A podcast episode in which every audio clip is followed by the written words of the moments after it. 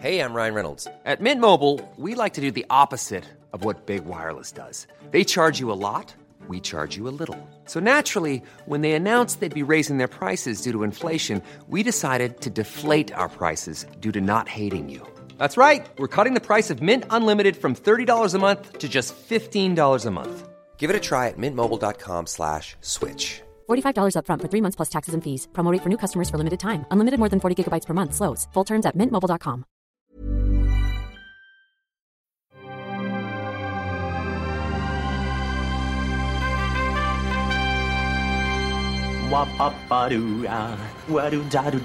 Steven, arrête s'il te plaît, j'ai jamais pu encadrer Michel Legrand. Salut c'est Ciné, votre rendez-vous avec le cinéma une nouvelle fois présenté dans une formule tout à fait exceptionnelle puisque nous sommes en public au cinéma Les 7 Batignolles. On s'apprête à redécouvrir sur grand écran un film dont on vous a déjà causé dans cette émission, La bataille de la montagne du tigre de Tsoyark. L'occasion de consacrer une double émission à la tortueuse et passionnante carrière du réalisateur hongkongais dont la première partie arrive là tout de suite grâce au bon soin de mon camarade Rafik Jumi présent ici. Salut Rafik. Ici même. Salut Thomas. C'est nos ciné Extra Ball spécial Tsoyark épisode 1 et c'est parti. Tu fais un amalgame entre la coquetterie et la classe. Tu es fou. Enfin, si ça te plaît. On va commencer par le commencement, Rafik. On va faire simple. D'où est-ce qu'il vient D'où euh, sort ce gars D'où sort Mais ce monsieur sort ce type alors, euh, euh, est, né en Chine, mais sa famille a très vite euh, émigré au Vietnam à l'époque. Et euh, il vient d'une famille qu'on qualifierait, nous, de bourgeoise. Son père était pharmacien. Il, a, reçu une éducation assez autoritaire. Chaque enfant était hum, censé réussir dans un métier, un métier sérieux. Donc, il a un de ses frères qui est devenu un homme d'affaires important, etc. Et lui était censé reprendre un peu le, la, la boutique. Et donc on l'a on l'a poussé à faire des études euh, médecine et chimie, notamment de chimie.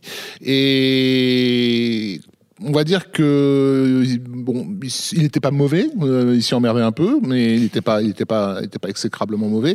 Euh, ça s'est fait à une, à une époque qui était très agitée euh, en, en, Asie, pas seulement parce qu'il y avait eu des guerres auparavant, mais aussi parce qu'il il vivait aussi le contre-coup de, de toute l'agitation des 60s qu'il y avait eu euh, en Occident donc beaucoup de, de révoltes étudiantes, ce genre de choses-là. Lui euh, ben, traînait ses guêtres essentiellement au cinéma. Euh, et c'est en fait lors d'une conversation avec un pote, parce qu'il il, il, a eu des doutes sur, sur sa carrière, est-ce que je, il, trouvait ça stupide de devoir choisir à un jeune âge quelque chose qui allait conditionner tout le reste de son existence? Ouais. Et un de ses potes lui a dit, bah, tu passes tes journées à quoi? Et l'autre, il fait, bah, le cinéma, bah, cherche un boulot là-dedans, mais en mode vraiment... Euh, vas-y quoi. Il n'avait pas la moindre idée de son, dans quoi il s'engageait. Euh, il n'a pas fait d'école de, de, de, ciné parce qu'à cette époque-là, il y avait peu de gens qui sortaient des, qui, qui travaillaient dans le cinéma et qui étaient sortis d'école ouais. de cinéma. On n'était pas convaincu qu'il y avait un qu'on qu y, qu'on y apprendrait grand chose. Donc il s'est lancé un peu en en, on va dire, en dilettante euh, là-dedans.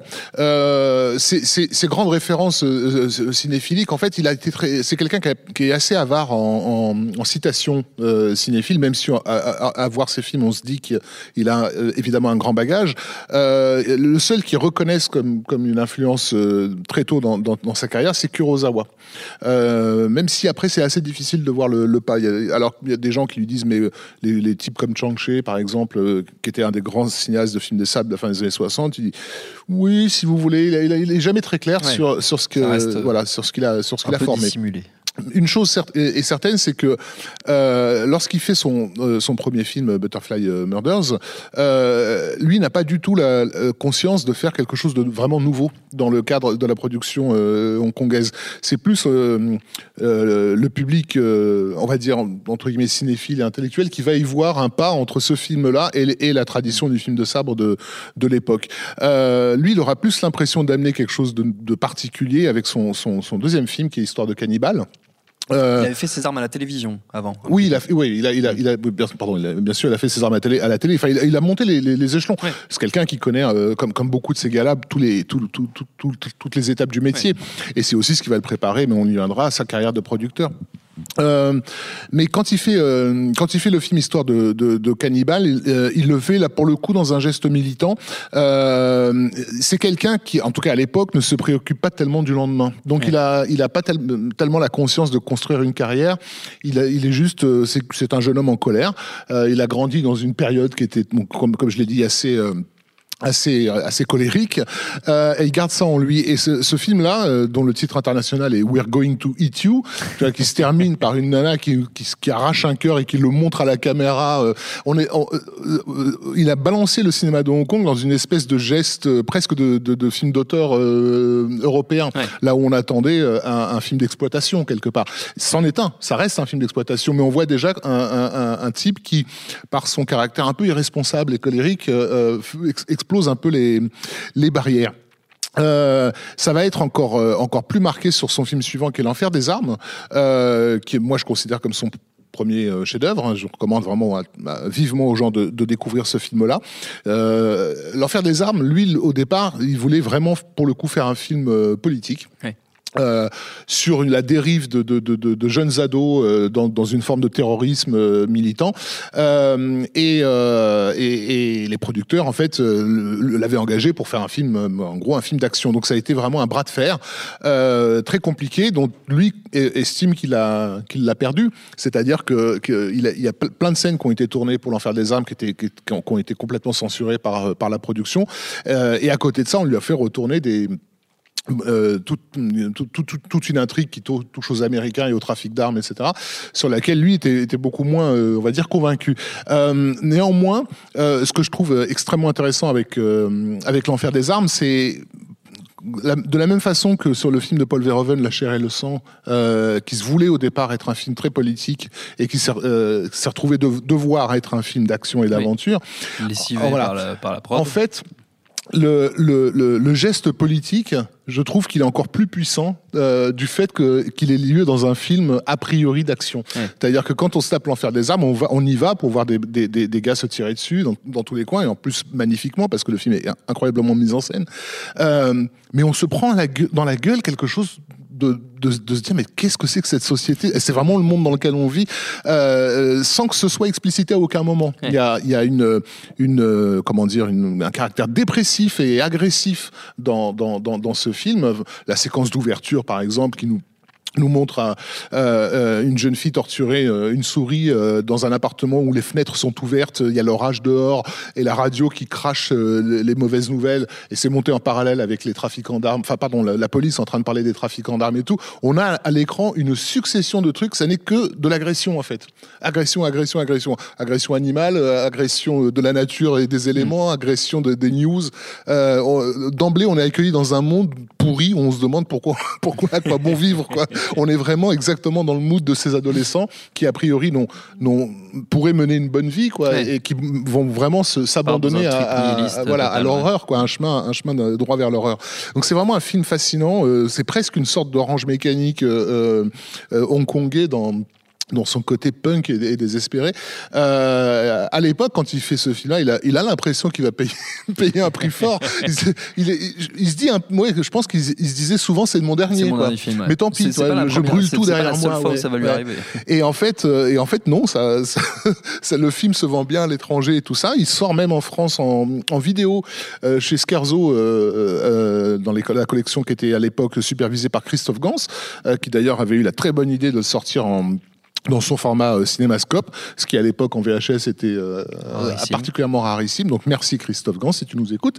Euh, euh, et, et en fait, euh, ça, il va, il- voilà, il va, il va enchaîner avec un film qui là pour le coup est un film plus populaire, euh, qui est euh, euh, Zhu, les, les guerriers de la montagne magique, qui s'in- qui- qui s'inscrit dans une tradition du film de, de, de Sabre qui est déjà bien implanté dans, dans la colonie, mais euh, lui va décider de, de, de lui faire perdre pied parce que jusque là et c'était le cas de Butterfly Murders c'était quand même un genre qui avait les pieds sur Ouais. terre même si les, les, les combattants faisaient des, des sauts de 5 mètres de 5 mètres de haut on restait quand même à peu près dans un truc cohérent Ouais. avec avec Zou on part complètement ailleurs quoi. voilà on est oui on a- là il, il saute plus il vole Euh, les, les, les, les combats ont lieu à, à 50 mètres au-dessus du sol. On est vraiment dans un fantastique euh, qui à l'époque est, est inconcevable en film en fait. Il y a eu des dessins animés euh, comme l'adaptation en dessin animé du roi des singes ou ce genre de choses là qui se permettaient ce genre de, de délire fantasmagorique mais en film on l'avait pas vu. Et, et Zhu euh, va- va- dans mon, je crois qu'il ma- il marche plutôt bien euh, à Hong Kong, mais une chose est certaine, c'est que c'est vraiment le film qui va s'exporter Ouais. parce qu'il arrive à une, date, à une date clé. On est en 84, je crois, et, euh, et il n'y a rien à l'époque qui euh, ressemble à ce point à la culture à venir en fait. Euh, C'est-à-dire que quand on regarde le zoo euh, dans les années 80, on a l'impression que c'est vers ça que nous tend euh, le jeu vidéo, c'est vers ça que nous tend la, littéra- la littérature de fantasy. On sent que, que l'avenir sera fait de ça. Et je, je serais pas du tout euh, étonné que plein de développeurs de jeux vidéo, notamment au Japon, aient été vraiment inspirés le film par ce film-là. inspiré, ouais. ouais. En France, euh, il va passer au festival du Rex. euh, ça va créer une émeute. Les mecs, ils, euh, bah, les mecs, on- on- on- le, le public de l'époque, il a quand même été édu- éduqué essentiellement à Bruce Lee, c'est-à-dire à, à des films de Hong Kong extrêmement urbains et tout. Ils se tapent tout d'un coup. Je dis une borne d'arcade, quoi. Enfin, euh, en plus un film visuellement qui est, qui est somptueux, extrêmement chorégraphié, etc. Ils savent pas d'où ça sort, quoi. Ça va générer spontanément la création d'un fanzine. À l'époque euh, qui s'appelle euh, Butterfly Warriors, euh, qui, qui, qui pourrait presque être le fanzine de Tsoyark en France, où va débuter notamment euh, Julien Carbon, qui, aura, qui sera un des journalistes spécialisés pendant très longtemps euh, sur le cinéma de Hong Kong, le cinéma populaire hongkongais. Enfin voilà, donc euh, Zoo, c'est vraiment le film qui va circuler dans tous les China- Chinatown du monde et qui va vraiment faire le, la Ouais. réputation. Tout d'un coup, il y a un nom euh, qui est apparu et et il faut le suivre. Euh, euh, à la suite de ça, il va euh, se laisser pousser des, des, des, des ailes, on va dire, euh, et Comme commencer, voilà, et, et commencer à envisager le, le- le- le- la possibilité d'une carrière. Euh, et, et, il va se diriger vers vers un genre qui est à, à l'époque plutôt en, en perte de vitesse, qui a été un, un genre très très prisé dans les années euh, 40 et 50 dans le cinéma chinois, qui est, qui est le mélodrame. Pardon, avec notamment le film Shanghai Blues. Oui. Euh, donc film en costume, euh, reconstitution, etc. Qui, est- presque son hommage cinéphile en fait euh, à tout un cinéma qu'il a qu'il a fait grandir et, et il va se servir de ce film pour créer sa société de production. Donc il va appeler la, la, la Film Workshop. D'ailleurs, il raconte que euh, il y avait les, les- les producteurs du film étaient tellement peu habitués à l'idée d'un réalisateur qui monte sa propre société de production qu'ils pensaient que Film Workshop c'était le titre du film en fait. Donc, ça en dit long sur les rapports qu'il pouvait avoir avec, la, avec, avec la prod. Donc il y a, il y a Shanghai Blues qui est immédiatement suivi de Peking Opera Blues. Pareil, vraiment deux films si vous avez l'occasion de les voir qui sont vraiment magnifiques. De, de- Peking Opera Blues est plus une chronique euh, de, de, jeunes amours euh, euh, presque presque euh, à la nouvelle vague en fait, mais avec une mise en scène de film d'action. Donc c'est si vous voulez voir euh, à quoi peut ressembler un film de, de, de Truffaut dans lequel Don Siegel euh, aurait sur- surgi, c'est vraiment le, le film idéal. Euh, qui, qui sont donc qui sont pas des films qui se destinent à à de grandes carrières commerciales, mais qui vont euh, lui donner un- un- une vraie assise auprès de tous ses collègues. En fait, Euh, ce sont des films qui sont euh, bien vus. Et, et, et du coup, la bonne idée d'avoir fait ce genre de film-là un peu exigeant sur un plan cinéphile, super bien photographié, très esthétisant et tout ça, euh, en montant sa boîte de prod, fait que sa boîte de prod va imméditement être labellisée qualité, tu vois. C'est pas attirer- uniquement de l'exploitation, ouais. Et il va attirer à lui forcément les talents. Euh, alors. Le cinéma euh, de, de Hong Kong à l'époque, enfin pas seulement le cinéma, en fait tous les milieux d'affaires de Hong Kong fonctionnent un peu sur des hiérarchies et des principes euh, qui nous peuvent peut-être nous échapper euh, en tant qu'occidentaux, mais qui, qui pourraient nous apparaître comme médiévaux. Euh, le truc, c'est que petit à petit, en fait, il va se, se devenir une espèce de, de seigneur de son territoire. Et il y a une différence vis-à-vis du, du, du seigneur. Donc les gens qui vont bosser pour lui vont, vont, vont- vont- c'est vraiment des soldats en fait. Ouais. Il a même, comment dire, il a même sa propre armée. Hein, tu vois, euh, s'il, s'il a des comptes à régler avec avec d'autres producteurs, ça se, ça, ça se règle par, euh, comme dans les films de Hong Kong, euh, par par gang interposé. Quoi. Donc c'est euh, c'est c'est une toute autre toute une autre autre ambiance. culture. C'est une autre culture. Voilà. Mais il va, il va commencer donc à devenir un, un seigneur qui compte dans le cinéma hongkongais. Euh, c'est pour ça que pendant longtemps euh, en France, quand on essayait d'expliquer aux gens qui était Tsui Hark, on, le, on, on parlait de Luc Besson parce que c'était finalement ce qui pouvait se rapprocher le plus, Ouais. c'est-à-dire à la fois un réalisateur à succès, connu du public, et en même temps un producteur, incontournable. puissant, ouais. Voilà. Euh, euh, mais bon, c'était vraiment uniquement en termes de, Oui, de, de structurel, de structurel, pas forcément sur les sur les sur, sur la réalisation et les films qu'il fait, qui contrairement donc à, à, à Besson sont, on a l'impression que chacun de ses films c'est un prototype. Ouais. Euh, Il y, a, il y a toujours ce côté euh, chez Sawyer qui est fait dans l'urgence, euh, comme, encore une fois comme s'il brûlait tout derrière lui. Et d'ailleurs c'est une, une des thématiques qui l'obsède et qu'il reconnaît parce qu'il reconnaît peu de choses. Il intellectualise pas, pas tellement son cinéma, mais, mais il dit qu'effectivement il est obsédé par cette idée de pourquoi les Chinois sont-ils toujours en, train- en train de fuir. Euh, et, et- et en plus, euh, quand il monte la Film Workshop, on est au- donc au milieu des années 80, la- euh, Hong Kong a déjà commencé les négociations Oui, pour la pour la rétrocession de rétrocession. 1997, c'est-à-dire que la, la colonie britannique va retourner à la Chine populaire et il y a déjà des tas d'hommes d'affaires et des gens qui sont en train de fuir le, pays. Donc, il vit aussi dans cette, dans, dans- cette ambiance de on brûle tout derrière nous. Quoi. Et son, cinéma s'en ressent, pas seulement les films qu'il réalise, mais également ceux, ceux qu'il produit. Euh, donc, dans les, pro- le réalisateur qui va, qui, va, qui va produire, il va notamment être... euh, celui qui va littéralement sauver la vie d'un- réalisateur qui a déjà tourné plusieurs comédies à Hong Kong, mais qui est dé- dégoûté par son métier et, et qui a jamais réussi à s'imposer, euh, qui s'appelle John Woo et qui est sur le point de, de raccrocher euh, parce que c'est quelqu'un qui est pas, c'est pas un gueulard, c'est pas comme comme Tuark, un, un guerrier quoi. Euh, il a tendance à obéir euh, euh, John Woo. Et lors d'une discussion. Euh, dépressive euh, autour dans un bar euh, le- où, ils, où ils se rendent compte tous les deux qu'ils ont les mêmes références cinéphiles notamment le- les films de Melville etc c'est Tsoyar qui va vraiment le convaincre de- de- d'essayer à nouveau. genre faisant au moins un Ouais. euh, euh, en, mode kamikaze mais faisant au moins un. Et ça va donner The Killer euh, qui va vraiment évidemment faire exploser John Woo au niveau international. Et, et et euh, il y avait, pardon, il, a- il a- il va produire euh, Better Tomorrow. Euh, En fait, je me suis trompé, c'était à Better Tomorrow Ouais. qui va euh, faire ça, et The Killer qui, qui explosera au niveau international. Mais donc Sawyer va produire Better Tomorrow qui va être tellement euh, qui va impressionner tellement de monde tel- tellement régénérer le cinéma hongkongais qu'évidemment il va tout de suite donner lieu à, à des suites dont la deuxième sera également réalisée par John Woo en mode euh, ultra on va dire. C'est-à-dire en gros c'est Evil Dead 2 de, de, de Better Tomorrow. Et, euh, et Tsoyark prend- reprendra le relais pour, euh, pour, pour le, troi- le troisième film qui est moins réussi euh, que, que, que les, que les deux autres mais qui est, euh, qui est aussi le plus politisé euh, du lot parce qu'il il, il se confronte directement à la question de, de la rétrocession. Euh, et et l'autre euh, réalisateur qui va lancer, alors euh, sur le plan international, il va y avoir Kirk Kong, euh, qui, qui aura une petite carrière hollywoodienne aussi, et aussi Ching Soo-tung, euh, qui était lui un directeur de combat, qui bossait pratiquement sur toutes les prods hong- hong- hongkongaises de l'époque, et avec qui ils vont développer le concept de histoire de fantôme chinois Oui. Euh, qui est très très influencé par euh, tout le film- cinéma fantastique, la régénérescence la- la- la- du cinéma fantastique américain de- des années 80, mais en version euh, asiatisée, version chinoise quoi. Et, euh, et, et- et le film va être un, un- un succès international, va très bien se vendre euh, à, à- à l'étranger.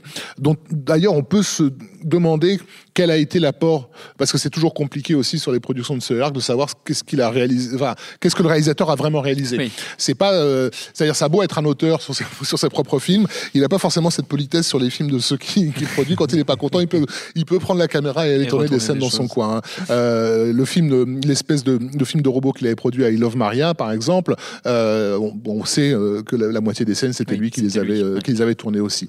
Donc euh, à, cette époque-là, donc à la fin des années 80, le- cette vague hongkongaise qui va, qui va vraiment. euh, alors, je, voudrais bien dire qui va déferler sur le monde. En fait, elle va pas déferler sur le monde. Elle va déferler dans, dans les Chinatown essentiellement. Mais c'est, c'est, c'est les cinéphiles qui vont avoir l'impression d'un déferlement parce que on va, à la fin des années 80, on va, se- on va se taper 10, 15, 20 films de hongkongais qui ressemblent à rien de ce qu'on connaissait avant, qui en gros tous ces polars et ces films de sabre incroyables de l'époque. Et le nom de Tsoyark est vraiment, il trône au-dessus de, de tout le monde. Et c'est curieux de se dire qu'effectivement, ce sera celui qui, dont le, qui, le, le- nom qui restera le moins marqué en France, en fait, euh, ou, dans, ou même dans d'autres pays. Euh, par exemple, moi, c'est euh, quelque chose que, que j'ai toujours trouvé étonnant, c'est qu'est-ce que le, pourquoi le festival de Cannes n'a jamais eu l'idée de le faire rentrer dans, dans aucune des cases. Euh, J'avais posé la, question directement à, Thierry Frémaux, qui m'a dit qu'ils ont des très bons rapports avec lui. Il a été, euh, il a, il a fait partie du jury lors d'une année, etc. Mais ça s'est pas fait pour des tas de raisons, parce que les Chinois, leurs films sortent à, la rentrée, donc il a jamais de film. C'est pas tout à fait vrai, parce que il y a un film comme The Lovers, par exemple, euh, qui était une, une grande fresque euh, euh, romantique euh, sur un récit qui ressemblait un petit peu à un mélange de Mulan et de Yentl, on va dire, donc avec une jeune fille qui euh, se fait passer pour un garçon pour Ouais. aller étudier dans, dans, dans, dans une école. euh, donc, euh, alors, euh, l'époque Ming, je sais pas exactement, je suis nul en histoire euh, chinoise, euh, et qui évidemment euh, tombe amoureuse d'un- autre garçon et ne, ne peut pas révéler euh, qui elle est. Euh, C'était un film idéal pour, euh, pour, pour, le Cannes. festival de. Cannes. Euh, je sais pas qu'est-ce qui s'est passé, pourquoi ce, truc est pas, est pas rentré en compétition, parce que ça reste le le plus important des cinéastes asiatiques à n'être pas entre guillemets connu euh, en, en Occident. Euh, et donc voilà, euh, à cette époque-là, donc. Euh, il fait, il fait The Lovers, Euh, Love in the Time of, Twi- of Twilight aussi, qui est juste après, qui est une comédie, euh, ce, qu'on- ce qui sont les comédies du Nouvel An, parce que pour le Nouvel An chinois, ils ont l'habitude aussi de sortir des, des films qui, là, pour le coup, sont généralement des films beaucoup plus familiaux euh, et, et comment dire, qui n'ont pas vocation à être des, des, des, films qui vont aller à l'étranger. Et donc, voilà, arrivé au milieu des années 90, on peut dire qu'il est à la tête de son empire. La Film Workshop tourne plus ou moins bien, euh, avec ses succès, ses échecs, mais elle tourne. Il est vraiment installé. Euh, et, et il sent qu'il tourne en rond, quoi. Et, Ouais. et- et c'est un, encore une fois, c'est un, c'est un fou, c'est un fou, c'est un ouf malade. Il, il faut que ça bouge tout le temps pour lui. Il faut brûler les trucs. Et il va brûler son cinéma en faisant ce film complètement ovni qui est The Blade, dans lequel il va reprendre le, le, le, le, le- mythe le plus souvent adapté dans le cinéma hongkongais, qui est vraiment le, la base, quoi, qui est le mythe du sabreur manchot qui a donné des chefs-d'œuvre comme La Rage du Tigre à la fin des années 60, donc de Chang-Chi, et des tas d'autres films qui ont repris exactement cette structure, euh, et l'exploser complètement. Et donc faire un- un- une nouvelle adaptation du Sabreur Manchot avec une mise en scène dont on a, à l'époque où elle nous arrive dans la guerre, on sait même pas vraiment de Oui. d'où elle vient, quoi. Euh, c'est, on est ni dans l'expérimental euh, européen, ni dans le blockbuster hollywoodien, ni dans le cinéma euh, asiatique de l'époque. Il invente tout d'un coup, en fait. Il invente, euh, une caméra hyper cut. Qui prévoit, euh, qui, qui a- comment dire, qui déjà présage de ce que va être le cinéma euh, d'action des années euh, des années 2000. Euh, euh, beaucoup de plans à l'épaule, etc. Enfin, genre, il, il dynamite tous les codes, quoi. Mais je sais même pas, à vrai dire, si si le dynamite en, en- en réalisateur conscient de son pouvoir sur le monde et sur les autres, sur les formes, Ou ou juste juste, par parce que voilà, de- be- de- besoin de, tout casser, quoi. Voilà, je connais toutes ces règles-là, j'ai besoin Ouais. de tout péter, quoi. Et c'est ce qui le rend révolutionnaire, je pense, c'est que c'est au fond un vrai révolutionnaire, mais presque au sens marxiste du terme, en fait. Et d'ailleurs, c'est intéressant parce qu'il a des rapports très très ambigus avec euh, le marxisme. Il y a un film de, qui est très peu connu qu'il a produit qui s'appelle King of Chess, euh, qui est un film qui se passe dans un camp euh, de prisonniers, qui est un film explicitement politique, qui avait été confié à un réalisateur dont le nom m'échappe, mais et, qui, et qui se voulait une dénonciation de, de l'horreur euh, euh, du communisme. Euh, et, et, et Tsoyark, en fait, ça lui a posé un problème. Il a produit le film, puis en- au fur et à mesure de la production, il se dit, mais ouais, quand même, le communisme, c'est pas que de la merde non plus. quoi. Pas si nul. et donc, et, et- et- il a tourné, lui, des scènes pour rééquilibrer idéologiquement le, le, le film dans une vision plus marxiste, justement. Alors, c'était marrant parce que le film s'appelle King of Chess et donc il met en, en- en scène une partie de jeu d'échecs dans ce camp de prisonniers. Et c'était vraiment un jeu d'échecs entre ce réalisateur, je suis désolé, son nom m'échappe, qui avançait ses pions anticommunistes et Tsuyer qui disait non, putain, la révolution, merde. Donc, euh, voilà, c'est ce genre de, de personnage-là. Dans une autre vie, il aurait, il aurait mené des armées euh, et Oui. voilà, et, et- et, comment dire, couper les têtes des bourgeois. Donc voilà. Et, arrivé au milieu des années 90, voilà, le- l'effet The Blade est tellement euh, euh, décisif. Euh, en plus de ça, ses élèves, entre guillemets, ses soldats ont commencé à faire carrière. À, Hollywood, on a donc euh, ouais. voilà, Ringo Lam qui fait les films de Van Damme, euh, John Woo John qui bien évidemment explosé, euh, que bah, du coup Hollywood se dit bah, il paraît que ce- tous, tous ces gens-là sortent de la même école et c'est l'école de Soyark. Et si on allait voir ce, ce gars-là, et c'est là que, que- qui va euh, qui va être approché par les Américains pour faire des productions internationales. Mais ça, ça sera pour notre épisode Mais à tout venir. à fait, ce sera pour l'épisode de demain. Merci beaucoup, je Rafik. merci. Merci. Seb à la technique cinéma, les 7 Batignolles et au public, évidemment, pour l'accueil. Binge.audio pour toutes les infos utiles. On vous dit à très vite et puis bon film. Je préfère partir plutôt que d'entendre ça, plutôt que d'être sourd.